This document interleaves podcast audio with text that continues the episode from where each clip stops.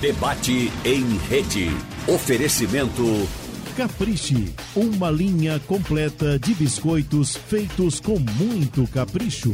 Farmácias diariamente. Agora com teste rápido para detectar a Covid-19. Farmácias diariamente. Aqui, nós cuidamos de você. Atenção, emissoras de rádio do Sistema Jornal do Comércio de Comunicação. No ar, debate em rede.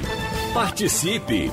Rádio Jornal na internet. www.radiojornal.com.br Como ouvimos na chamada do debate de hoje, a violência contra a mulher tem muitas faces. Pode ser física, psicológica, moral, patrimonial. Mas no Brasil, uma lei que busca proteger a população feminina dos diversos tipos de agressão está completando 15 anos. Trata-se da Lei Maria da Penha. E no debate de hoje, nós vamos conversar com três especialistas sobre as mudanças provocadas por essa lei. Houve melhora? Houve mais transparência? Qual o balanço que podemos fazer de 15 anos de Lei Maria da Penha? Por isso, a gente vai conversar hoje com a cofundadora e vice-presidente do Instituto Maria da Penha, Regina Célia Barbosa. Doutora Regina, seja bem-vinda. Bom dia para a senhora. Olá, bom dia a todas e a todos. Muito obrigada por essa oportunidade. E vamos conversar sobre os avanços, sobre os desafios, sobre as atualizações da Lei Maria da Penha. Uma excelente oportunidade. Eu agradeço por estar aqui com vocês. Muito obrigado também pela presença. A gente conversa também com a gestora do Departamento de Polícia da Mulher da Polícia Civil de Pernambuco, Fabiana Leandro. Doutora Fabiana, seja bem-vinda também. Bom dia. Doutora Fabiana, será que seu microfone está fechado? Tá, está fechado. Abra seu microfone, por favor, doutora Fabiana. Agora. Desculpe. Bom dia a todos. É um prazer enorme estar aqui com vocês falando sobre um tema tão importante né, para nós mulheres e comemorando esse ano 15 anos né, da Lei Maria da Penha. Muito bem, seja bem-vinda. E a gente dá o nosso bom dia também à gestora do Centro de Referência Clarice Lispector, Laudijane Domingos. Seja bem-vinda, doutora Laudijane. Bom dia, muito obrigada por nos receber na casa da TV Jornal, aqui com a Rádio Jornal. Bom dia aos ouvintes.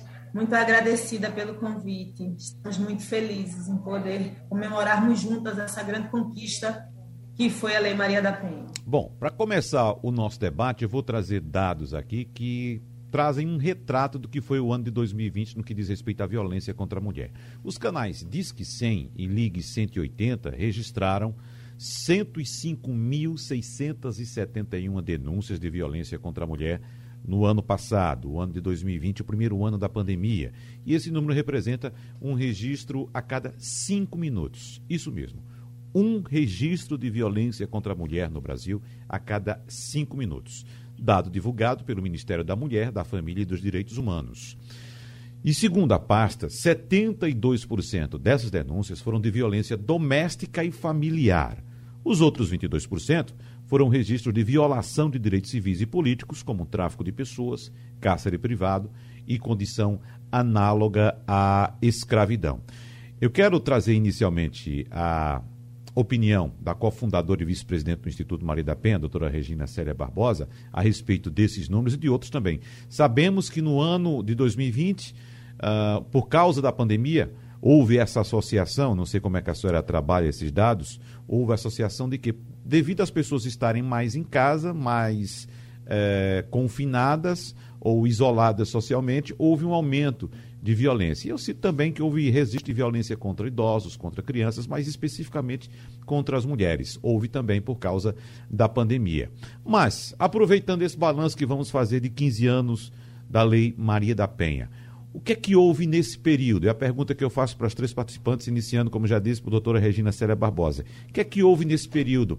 Houve uh, uma redução da violência ou, pelo contrário, podemos até registrar aumento da violência, mas podemos incluir também aí uma transparência maior desses números. Estamos sabendo mais que a violência contra a mulher continua ocorrendo. Doutora Regina Célia.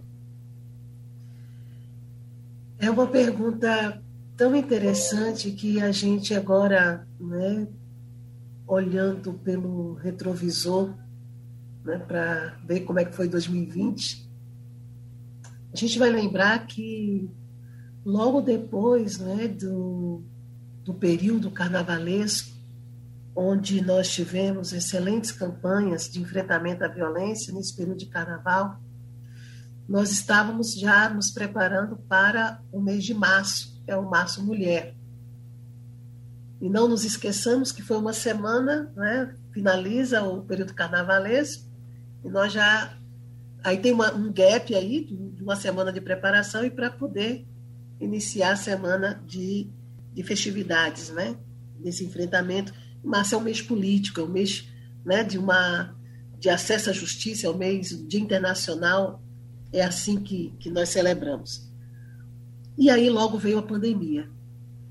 E aí o que, que acontece? No momento em que vem a pandemia, já em 12 de março, mais ou menos, se não me engano, por favor me corrijam, se coloca a questão do, do isolamento, aí ficou distanciamento, isolamento, confinamento. Né? Os três, nenhum caminho dá na mesma venda, não, é diferente, é bem diferente. Mas optamos pelo pior, que foi o tal, a, a ideia de confinamento. Não que eu não entenda que seja necessário, foi e continua sendo, as precauções são necessárias. Mas o que, infelizmente, também veio foi a ideia de que não adianta ir para a delegacia, porque a delegacia está fechada, não adianta ir para centro de referência, que centro de referência está fechado, não adianta ir. Quando não estavam. Quando não estavam. Mas muito antes, mas muito mais rápido do que a mídia e muito mais rápida que nós três aqui, não é? que estamos aqui nessa conversa, e tem outras pessoas ativistas e pessoas da rede, o boato chegou mais rápido, é? seja por, pelo WhatsApp, seja pelas redes sociais. E o que nós vimos é que essa ideia de confinamento, e que se de uma certa maneira né, não se teve a precaução de passar informações, informações limpas, informações seguras, essa mulher ela realmente ficou, como tem aquele filme, né, dormindo com o inimigo. A violência ela não diminuiu, mas ali, né, no período, nesse período pandêmico, se uniu a ideia de que já havia de uma subnotificação. A subnotificação então foi fortalecida, a, subnotificação que existe através do silêncio foi fortalecida pela ideia de confinamento. Nós tivemos também várias famílias, e não foram centenas, não, milhares de famílias que se uniram nesse período pandêmico, porque até a questão da, da, da economia, do consumo, da, da, da produção, muitas famílias que estavam próximas ficaram no mesmo ambiente, o que também potencializou a violência contra a mulher, em especial a violência psicológica, a violência física e também né? não podemos esquecer da violência marital, sexual marital. É, é, um, é um, termo que para alguns é novo, mas nós que somos, né, que trabalhamos no, no ativismo e que somos da academia, sabemos que a violência sexual marital é algo antigo e que a pandemia trouxe, né, ela, o que ela fez foi tirar isso debaixo do tapete e trazer para que nós venhamos, viéssemos a compreender o que era esse tipo de, de violência. Entender que o ciclo da violência, a qual nós trabalhamos nas três fases, e a fase de, de tensão, a fase de agressão e, entre aspas, a lua de mel, eu vou colocar aspas porque eu nunca fui muito, nunca tive muito confortável com, essa, com o nome dessa fase, ela se agravou. Então, a, a exemplo, se nós tínhamos o, o, o casal onde os dois trabalhavam, ah, então esse ciclo da violência ele operava entre sexta até domingo. Mas no momento pandêmico, onde houve também, além do confinamento, uma grande enxurrada de, é, é, de desemprego, onde muitas pessoas ficaram desempregadas, e aí a gente tem, se o, homem ele se a mulher perdia o emprego e ficava só ele trabalhando, o ciclo da violência ele vai ter um pouco mais de presença. Mas ainda assim, entre aspas, vai estar equilibrado. Se ela, se ela continuava no emprego e ele não, nós tivemos algo terrível, porque essa mulher, o que ela sofreu de violência moral foi, foi, foi algo. Eu sei porque nós recebemos mulheres em que elas, algumas delas pediram demissão porque ele vivia dizendo assim: o que foi que você fez para você continuar empregada e eu não? Tá? Então, o ciclo da violência não chegava na sexta, chegava na segunda, a segunda. E depois, se os dois ficavam desempregados, nós também tivemos outra configuração desse ciclo de violência, que era durante toda a semana. Então, nós tivemos várias, então eu vou, vou deixar aqui as meninas falarem, mas porque uhum. esse, esse olhar de retrovisor faz com que a gente veja várias faces em diferentes contextos, do mais, uh, do mais leve, entre aspas, vulneravelmente, ao mais grave vulnerável. Nós temos várias situações aí.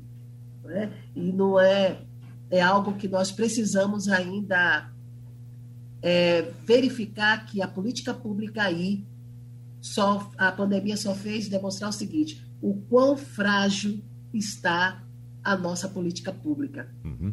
Doutora Bruna, falando. Bruna Veiga.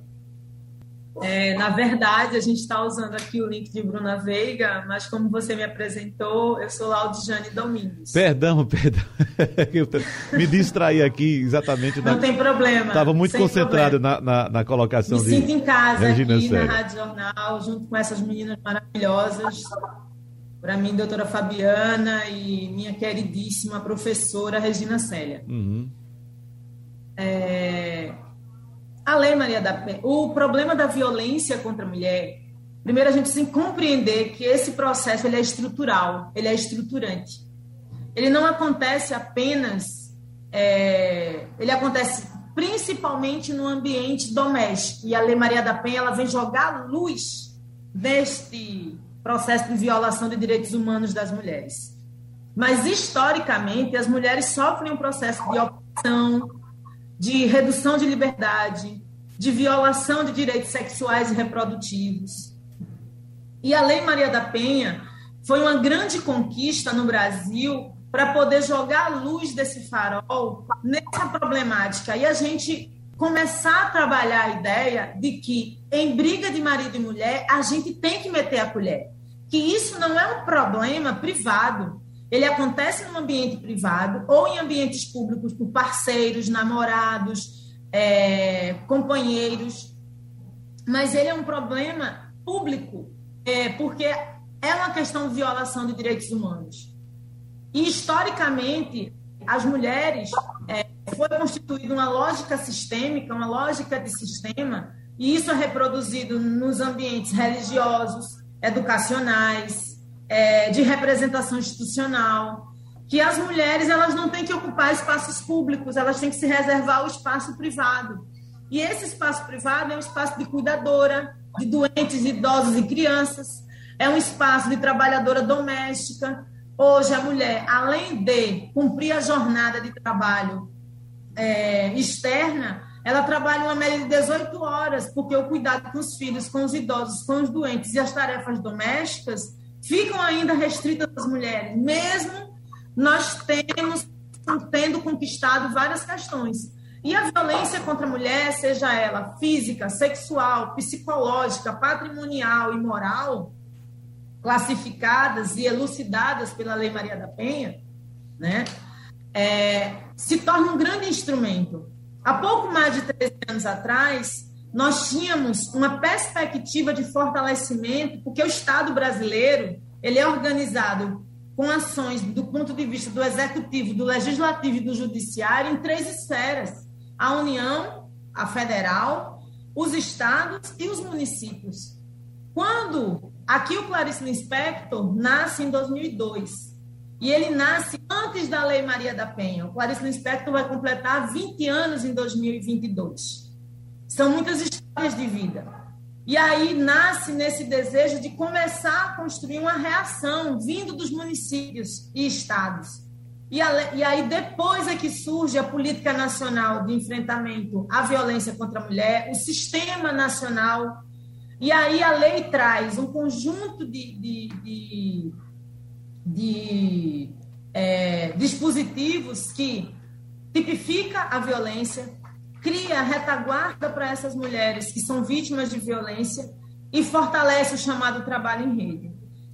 Essa questão apontada pela nossa vice-presidenta do Instituto Maria da Penha em relação ao ambiente no que diz respeito à associação do momento da pandemia, da grave crise econômica, do desemprego que atinge principalmente as mulheres em qualquer grande crise. As primeiras a serem atingidas são as mulheres, porque elas menstruam, porque o mercado considera que a gente produz menos, porque a gente tem filhos. Se você for fazer uma pesquisa e levantar quantas mulheres trabalhavam, engravidaram e após o fim do ciclo da licença maternidade foram desligadas do trabalho, é um número significativo. E principalmente no ambiente de pandemia e no ambiente de grave crise econômica. Então, nós recebemos mulheres aqui, uma média, no Centro de Referência Clarice Inspector, em 2020, nós temos mais de 10 mil usuárias com prontuários abertos aqui na nossa unidade. E no ano da pandemia, nós recebemos uma média de 40 novos atendimentos por mês. Então, significa, e nós não paramos em nenhum dia da pandemia, como foi bem colocado pela professora Regina Célia. Sistema de garantia de direitos na cidade do Recife não fechou em nenhum dia, ajustou-se as equipes ao protocolo de biossegurança, mas não fechamos as portas nós nos mantivemos abertas e atendendo as mulheres vítimas de violência. E, inclusive, inovamos, porque Pernambuco é assim. A gente lançou o Zap Mulher, que é um serviço de atendimento emergencial. E como esse aplicativo é utilizado hoje amplamente pela população, nós tivemos a possibilidade real de aquela mulher que não conseguia sair de dentro de casa ou chegar até a nossa unidade fisicamente, ela era acolhida pelo WhatsApp Mulher. E nós recebemos, inclusive, pedidos de ajuda não só de Pernambuco como um todo, mas também de outros estados do Brasil. E isso aconteceu em função também do processo da pandemia. Agora, doutora Fabiana Leandro, além desses dados que eu trouxe no começo do programa, a, essas informações a respeito do aumento de registro de violência contra a mulher no Disque 100 também no Ligue 180, os dados apontam também que o mês com mais denúncias no ano passado foi em maio de 2020. Para a senhora complementar e fazer também as suas colocações iniciais, eu queria saber também se é, é, Pernambuco também seguiu esse mesmo, esse, mesmo, é, esse mesmo dado de também registrar mais denúncias no ano de 2020. Aliás, no mês de maio de 2020. Bom, bom dia, Wagner. Bom dia. É, veja só, voltando a, a inicialmente fazendo é, uma colocação em relação à Lei Maria da Penha. Tá? A Lei Maria da Penha ela criou mecanismos coibir e prevenir a violência doméstica contra a mulher. Ela estabeleceu medidas de assistência, e atendimento e proteção, certo? Só que a Lei Maria da Penha, durante esses 15 anos, ainda veio inovando, ainda veio melhorando e trazendo inovações na nossa legislação para o enfrentamento à violência. Infelizmente, esses dois últimos anos, do ano de 2020 e o ano de 2021, nós estamos enfrentando esse período de pandemia. E aí, é, estamos enfrentando a questão sub, da subnotificação, que é uma preocupação muito grande, porque a rede de enfrentamento trabalha muito com a parte preventiva essa é uma, uma a política pública de prevenção é primordial né, nos casos de violência doméstica, na orientação às vítimas em relação à rede de proteção, em relação às denúncias. E nesse período de pandemia, essas, as ações preventivas restaram prejudicadas. Por isso, é, essa preocupação e a questão da da, que acendeu, digamos assim, né, a nossa preocupação com a subnotificação dos casos. Mas a Polícia Civil, como os outros órgãos da rede de proteção, como bem falou a professora Regina Célia e a Laudicea, é, continuaram trabalhando. A Polícia Civil, inclusive, criou alguns plantões específicos para violência doméstica, na região metropolitana, em Paulista e em Jaboatão. Inclusive, foram criados plantões nas delegacias da mulher para atender as áreas, as áreas norte e as áreas sul. Os municípios em Paulista, por exemplo, atendeu os municípios de Paulista, Peuilime, Garaçu, e em Jaboatão, os municípios vizinhos também, para não deixar de fazer os atendimentos. Além disso, é, foi incluído na delegacia pela internet os crimes de violência doméstica e familiar contra a mulher, que antes não estavam é, na, disponíveis para registro pela internet. Então, as vítimas passaram, no período da pandemia, a utilizar esse canal também para o registro das denúncias. Né? A nossa preocupação com essa situação de confinamento e a impossibilidade das vítimas né, de chegarem às delegacias para o registro da ocorrência. Em relação aos dados né, que você me perguntou, é, o número de ocorrências de 2020, comparando com os números de ocorrências de 2021, houve essa questão do aumento do número de ocorrências. E aí, é, eu, eu, queria que você só repetisse a pergunta, me desculpe, porque eu quis fazer logo essa explanação em relação aos plantões e até para dar conhecimento uhum. às vítimas também em relação à delegacia pela internet. E aí eu queria que você repetisse só esse questionamento.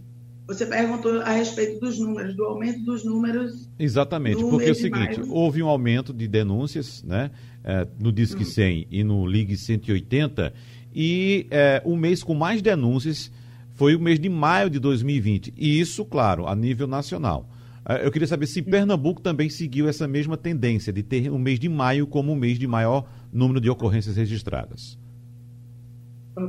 As denúncias, os números do Disque 180 e Disque 100, eu não disponho aqui agora. Então, eu posso pegar os, os nossos números aqui da secretaria para a gente poder fazer esse comparativo, tá certo?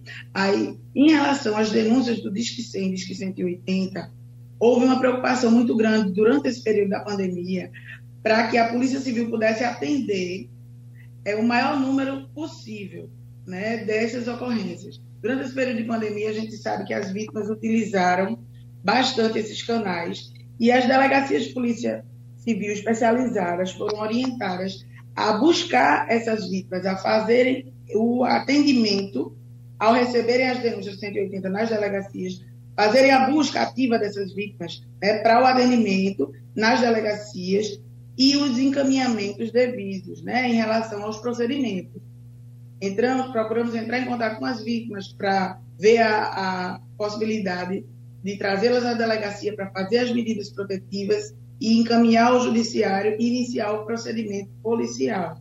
Vou trazer agora questões mais pontuais do dia a dia, né? coisas corriqueiras que a gente acompanha, uh, tanto quem nos escuta, ao saber de uma agressão a uma pessoa conhecida, próximo até mesmo a uma vizinha.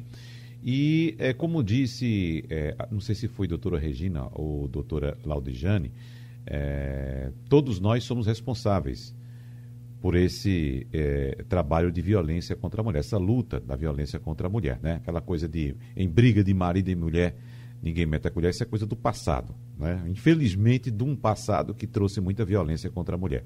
Mas vamos adiante porque, como ah, foi dito, todos nós temos um papel fundamental nessa luta de combate à violência contra a mulher.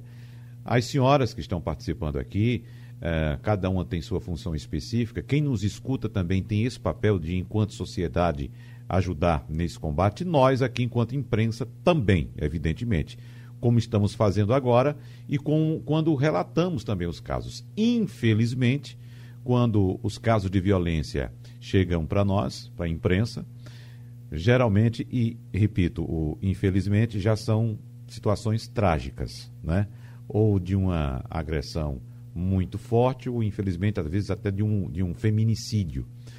A realidade é essa, infelizmente. Mas o que eu quero colocar aqui é o seguinte: é que nessa, nessa cobertura, nesse relato, pelo menos da, da minha parte, de, de 20 anos trabalhando em veículo de comunicação e trazendo essas informações, os relatos sempre são praticamente idênticos.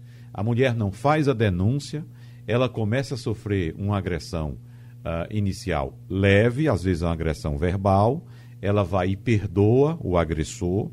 Daqui a pouco essa agressão evolui para uma agressão uh, física, física leve, um empurrão, daqui a pouco física moderada, daqui a pouco física grave e culmina, em muitos casos, em feminicídio, em morte da vítima.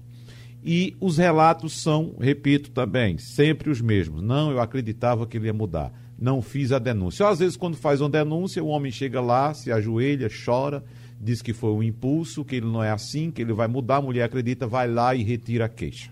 Né? E acontece o que a gente vem é, retratando aqui para os nossos telespectadores, para os nossos ouvintes, leitores. O que acontece é sempre esse, esse desfecho trágico.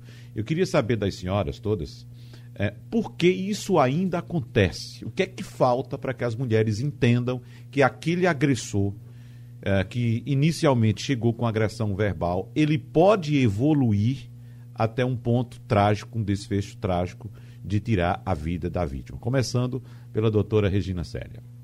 Ah, não é a mulher que tem que entender, não é? Uhum. é? é? Toda a sociedade ela é corresponsável por isso. Por quê?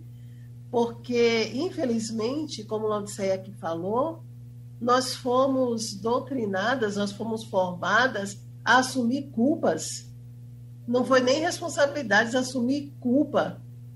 Porque responsabilidade, compromisso é um é uma, é uma condição onde nós compartilhamos né, tarefas, responsabilidades, compromissos para desenvolver a nossa humanidade. Culpa não. Culpa está sempre numa raiz de defeito, né? de um limite, de uma deficiência.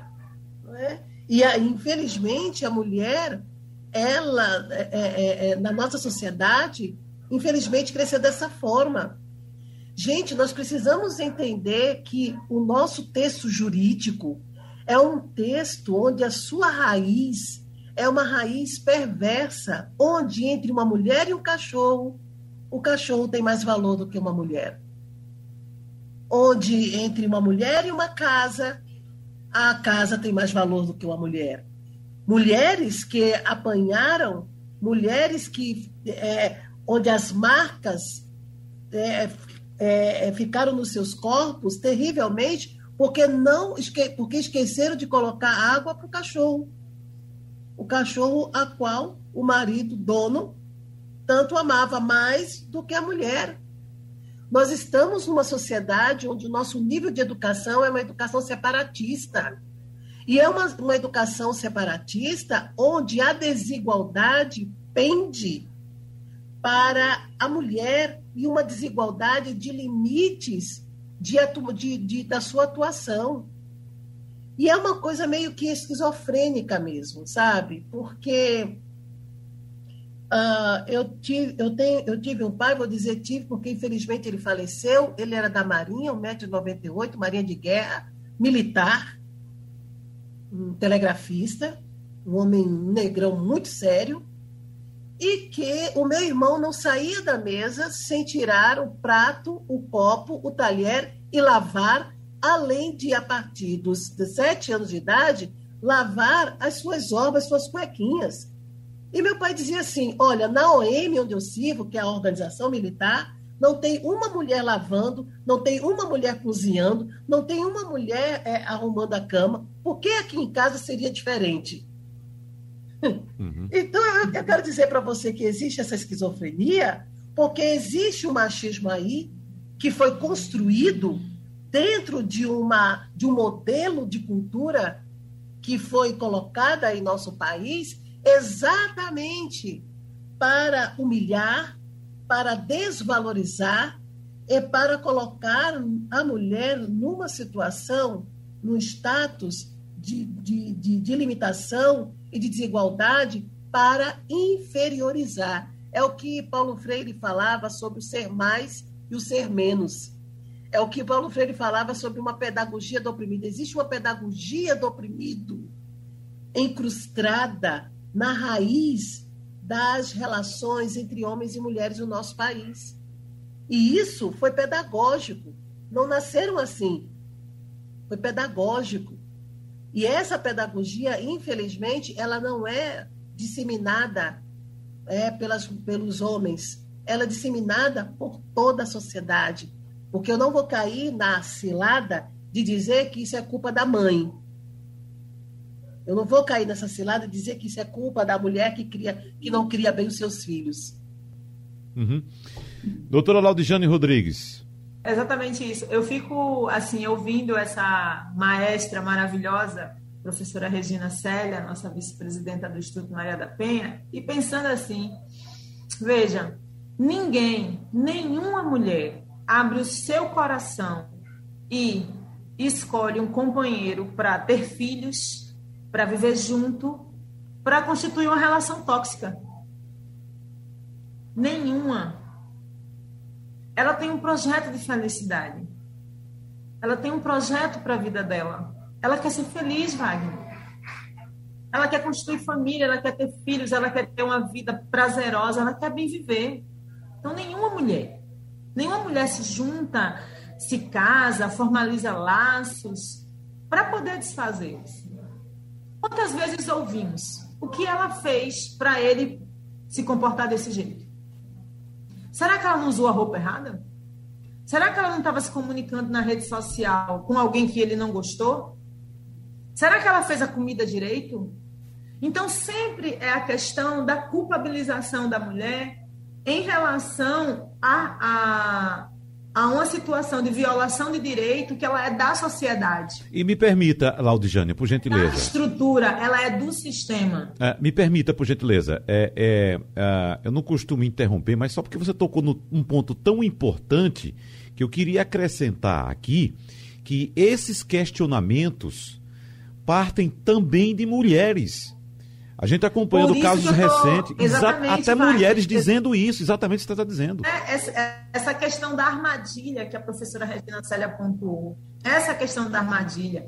Você acha que uma mulher gosta de estar sendo espancada, violentada, é, psicologicamente, moralmente, patrimonialmente, ter seu celular quebrado, ter seu cartão de crédito desapropriado, é, e ela não quer ir para a delegacia para isso parar? Ah, ela quer mas vai procurar a rede de apoio dela.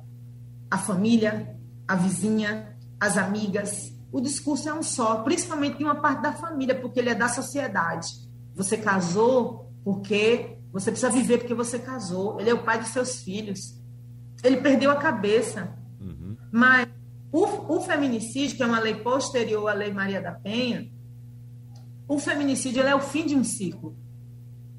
É preciso compreender que a manifestação da violação de direitos humanos das mulheres e da violência contra a mulher, num relacionamento afetivo, com namorado, com companheiro, com ex-companheiro, ele não começa com um tapa na cara, ele não começa com um soco.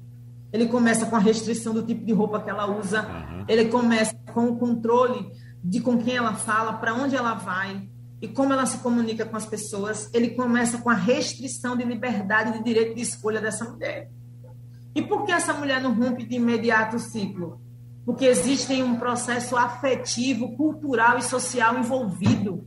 É como se fosse ela nadando para sair desse mar revolto e as ondas são maiores do que ela porque ela não tem apoio. Então é fundamental nós termos o sistema de garantia de direitos, o Instituto Maria da Penha, os centros de referência da mulher, as varas especializadas, as delegacias especializadas e também, Wagner e meninas, um nível de trabalho de prevenção que nós aqui na Secretaria da Mulher, que o Centro Quase Inspector é um equipamento da Secretaria da Mulher da Prefeitura da cidade do Recife, a gente aqui, quando recebe as mulheres, a gente tem um trabalho intersetorial com uma equipe de psicólogas, advogadas e assistentes sociais e educadoras. Quando a mulher chega aqui, ela chega violentada, sofrida, machucada, mas ela ainda não está em condições de ir para a delegacia prestar o boletim de ocorrência. Ela não é obrigada a fazer isso. Aqui nós acolhemos todas as mulheres e mulheres de várias classes sociais. Então, assim, é muito importante pensar que é preciso, além de fortalecer os instrumentos, os mecanismos, a legislação e o sistema de atendimento para enfrentar a violência, que é atualíssimo a necessidade de construir um outro paradigma, uma outra concepção de sociedade. Que restrição de liberdade, que violência moral, física, psicológica não tem a ver com relacionamentos ligados ao bem viver. Tem a ver com relacionamentos ligados à propriedade, da mulher como propriedade, numa perspectiva do patriarcado. Então, assim, nós aqui, inclusive, fizemos esse instrumento, que é o violentômetro. A gente utiliza nas atividades públicas, quando podia, em, em, em não pandemia, né? E aí, por exemplo, para que a gente perceba, porque é muito subliminar. Quando tua opinião é diminuída, isso é violência. Quando pontua que você está mentindo e coloca em xeque tua postura, isso é violência mexer nas tuas coisas, ou seja, pegar o teu celular, violar tuas redes sociais, isso é violência. Culpar você por tudo que acontece dentro do ambiente doméstico ou externo, isso é violência. Chamar você de louca. Quantas vezes a gente não ouviu? Ah, fulano tá assim, gritando, esbravejando, porque ele tá de cabeça quente. Certo? Ele tá estressado. Agora, quando uma mulher aumenta o tom de voz, a mulher é louca. A mulher é louca, desqualificada, só que aquela mulher, ela pode não ter levado um tapa durante 10 anos, mas todos os dias, quando ele chegou do trabalho, ele jogou o prato de comida fora, ele é, agrediu ela, diminuindo ela, dizendo que ela não era bonita, que ela, tava, que ela não estava arrumada, que a comida estava mal feita, que a casa não estava boa. Ou seja, não é uma companheira para dividir a vida, é uma trabalhadora do serviço doméstico né? Humilhar a mulher em público, diminuir a mulher em público, isso é violência. E aí, numa relação sempre daquela ideia, a culpa foi dela, porque ela tomou uma cerveja mais, porque ela usou uma roupa assim, porque fulano estava olhando para ela. Não sei se vocês se recordam, mas teve um período que teve um, um estouro de casos de estupro nas ruas da cidade do Recife. E aí algumas medidas que estavam sendo sugeridas na época era a seguinte: não fale com estranhos, não faça consumo de álcool, não fique até tarde na rua, certo? Evite circular em ambientes que você não conhece, que você não circula normalmente. Ou seja, para resolver o problema de que um homem se sente à vontade de violentar uma mulher, de abusar de uma mulher, de estuprar uma mulher, como resolve isso? Limite o acesso dessa mulher a seus direitos à cidade e aos espaços públicos. Ou seja, é uma perspectiva de que nós somos responsáveis porque usamos um vestido curto, ou porque circulamos numa determinada hora, ou porque usamos tentar nos relacionar com outra pessoa. E em função disso, para resolver o problema do estupro, o que, que acontece? Restringe a liberdade das mulheres. É a mesma lógica do vagão rosa lógica do vagão rosa. Segrega as mulheres, encaixa as mulheres, fecha as mulheres em compartimentos. Só assim ela não será vítima de violência. E nós estamos aqui para dizer que não, porque nós queremos tudo, Wagner. Nós queremos ter uma profissão, queremos igualdade salarial, queremos qualidade de vida, queremos ter acesso à creche para nossos filhos, queremos poder estudar, investir. E queremos amar. Faz parte do nosso projeto de felicidade. Nós merecemos e somos detentoras de direito nesse sentido. Alguém pode até questionar. Biologicamente, homens e mulheres são diferentes. Por que, que vocês querem constituir direitos iguais? Porque nós queremos direitos iguais na vida e na sociedade. E isso é possível constituir. É possível estabelecer uma outra prática de relação na sociedade que parta de uma premissa que nós possamos ser iguais porque biologicamente não se justifica, porque isso nós somos diferentes. Mas socialmente, politicamente, culturalmente, temos tanta capacidade quanto. Vamos deixar de lado aquela ideia de que por trás de um grande homem está uma grande mulher. As mulheres são tão grandes quanto tem que estar ao lado. Porque eu defendo uma perspectiva de luta contra a violência baseada na ideia de que feminismo é uma ideia de igualdade não é uma ideia de sobreposição ou de, de reprodução de uma opressão. Eu tenho pai, eu tenho primos. Eu não desgosto dos homens, não. Eu acho que os homens são importantes e fundamentais. É. Agora, nessa relação de outra perspectiva, de outra ideia, de que a gente pode ser feliz junto, que as relações podem ser outras. Agora, enquanto Agora, isso é um problema do sistema. Por isso que esse problema não se manifesta apenas no, no âmbito doméstico. Ele se manifesta no âmbito público. E a gente precisa continuar metendo a colher. Uhum. Aqui, nós estamos inaugurando uma unidade nova do Clarice Lispector. E vamos fazer acolhimento emergencial no regime de 24 horas. Muito bem. Para constituir um plano de segurança para as mulheres. Uhum. Para nós continuar trabalhando em rede com o Instituto Maria da Penha, com as varas, com a delegacia, com o sistema de saúde e com o sistema de assistência social, que foi tão atacado recentemente. E nós estamos sentindo isso. Mas nós estamos aqui juntas e trabalhando junto, inclusive com o apoio da imprensa, que tem sido um grande aliado na defesa da vida das mulheres. Tem muitos comentários aqui, viu? Vou selecionar alguns. Tem, por exemplo, Paulo.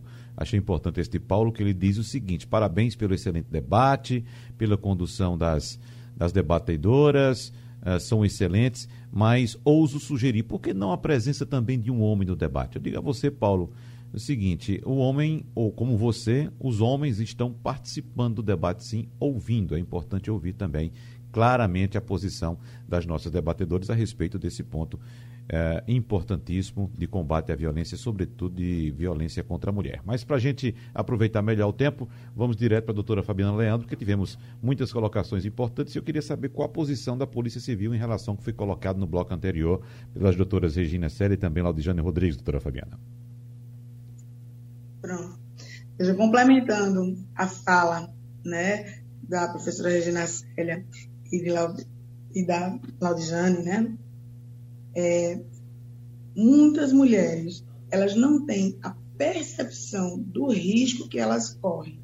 Por isso, muitas vezes, elas retomam os relacionamentos. Né? Essa questão ela é cultural, né, como foi apresentado, e elas não acreditam muitas vezes, que os seus companheiros eles realmente vão ter coragem de concretizar as ameaças feitas. Elas muitas vezes sofrem ameaças, sofrem agressões, mas elas não acreditam que podem chegar a um desfecho de um feminicídio. Né? É, a violência doméstica, ela é muito peculiar. Ela envolve sentimento, envolve a dependência emocional, psicológica, a dependência financeira é, tem toda uma, uma pressão social. Muitas vezes a sociedade vê a vítima e coloca a vítima como culpada na situação. É, ela induz a vítima a perdoar. Né? Isso é uma coisa cultural, como foi colocado é, pelas colegas. Então, a pressão familiar, como eu tinha falado, a dependência financeira, psicológica, muitas vezes ela leva a vítima a perdoar e retomar o relacionamento abusivo, né? Então, assim, por isso que é tão importante as políticas de enfrentamento à violência, a questão educativa, de mudança de cultura, né? mudança de paradigma. Ah, hoje nós temos projetos como o Maria da Penha Vai Escola, que é importantíssimo para mudar, começar a mudar a cultura, a sociedade, a educação das crianças hoje. Também é importantíssimo o trabalho com os agressores. Ano passado, houve uma mudança na Lei Maria da Penha, onde foram incluídos dois incisos no artigo 22 das medidas de proteção, onde prevê o comparecimento dos agressores a programa de reeducação e recuperação bem como acompanhamento psicossocial de agressores por meio de atendimento individual e grupo de apoio. Isso também é muito importante. Opa! Ah, perdemos o Tratar, porque a gente vem de uma sociedade em que muitas vezes o agressor acha que isso é normal. Humilhar, tratar com desrespeito uma mulher, isso muitas vezes para o agressor, ele é, isso é normal, ele não enxerga isso como uma violência. Né? E a Lei Maria da Penha ela trouxe os tipos de violência, como bem explanou né, as colegas. A violência doméstica ela não é só a agressão física. Então a gente tem a agressão moral, a agressão psicológica. E os agressores eles não sabem disso, eles não conhecem, bem como a sociedade. Então, essa mudança é extremamente importante. E as políticas públicas de enfrentamento e de orientação, de educação da sociedade, essa campanha de é, esse é, antigo ditado de em briga de marido e mulher, ninguém mete a colher, mete a colher sim. E a sociedade precisa nos ajudar. Vizinhos, amigos, parentes precisam ajudar, conscientizar as vítimas de violência doméstica a, a saírem dessa situação, conscientizarem do risco que elas correm e que a denúncia né, é, pode salvar, pode fazer com que elas salvem, se salvem, tenham as suas vidas salvas. Uhum. Doutora Fabiana, rapidinho para a gente fechar o um telefone de contato para denúncias. Polícia Civil de Pernambuco, qual o, o, o, o canal? A Polícia Civil de Pernambuco recebe as denúncias do Disque 180, uhum. do Disque 100, da Ouvidoria da Secretaria da Mulher. Nós estamos fazendo, está, está sendo criado um WhatsApp da Polícia Civil, da Secretaria de Defesa Social, para os casos de violência doméstica e será disponibilizado posteriormente. Mas todos os canais né, já conhecidos das vítimas de violência, elas, eles são utilizados para e encaminhados para a Polícia Civil para atendimento das denúncias. Além disso, as delegacias dispõem de, dos telefones, as denúncias também podem ser feitas direto pelos telefones das delegacias que a gente pode repassar para a rádio para serem passadas. Hoje nós temos 11 delegacias especializadas em todo o estado. Muito bem. Laudijane Rodrigues, o telefone do Centro de Referência Clarice Lispector. Por favor, rapidinho, por gentileza. O contato. 0800 diz. 0800. Nós temos o 0800 que funciona 24 horas agora com a nova sede do Clarice que é o 0800 281 uhum. 07. 281 é mulher. 0800 281 0800 281 0107. 0107. Do Zap Mulher. Uhum. Que é. Deixa eu fazer uma fila aqui rápida. Uhum. Que é tanta gente decorar nos dias de hoje. Ou, enquanto isso, doutora Regina, tem algum telefone de contato, algum canal para denúncias? Sim, nós temos. Sim. Nós temos o do Instituto Maria da Penha, Recife. Quem é fácil? Uhum. 9 Sim. 8839 certo 6700 9 8839 6700 temos também o Instagram, uhum. é, As Penhas, onde as mulheres podem fazer é, as denúncias. Nós atendemos não só aqui no Brasil, é mas também nós atendemos a todas as mulheres é, é brasileiras uhum. que estão no exterior. Pronto, ótimo. Só para fechar, Laudijane, o, o WhatsApp qual é? O WhatsApp é o, o 9 Sim. 9 6138. Nós nos comunicamos com as mulheres através de mensagens para que elas possam fazer, para que a gente possa fazer a orientação emergencial é, na medida que elas necessitarem. Muito bem. Então nós agradecemos a participação no debate de hoje de Regina Célia Barbosa, que é vice-presidente do Instituto Maria da Penha, a gestora do Departamento de Polícia da Mulher da Polícia Civil de Pernambuco, Fabiana Leandro, e também a gestora do Centro Clarice Lispector, Laudijane Rodrigues. E a você que nos acompanha, muito obrigado pela participação. O debate é repetido amanhã, às duas e meia da manhã. Muito obrigado pela participação de todas e pela audiência também. E a gente volta segunda-feira com o debate da Supermanhã. Até lá. Sugestão ou comentário sobre o programa que você acaba de ouvir, envie para o nosso WhatsApp 99147 8520.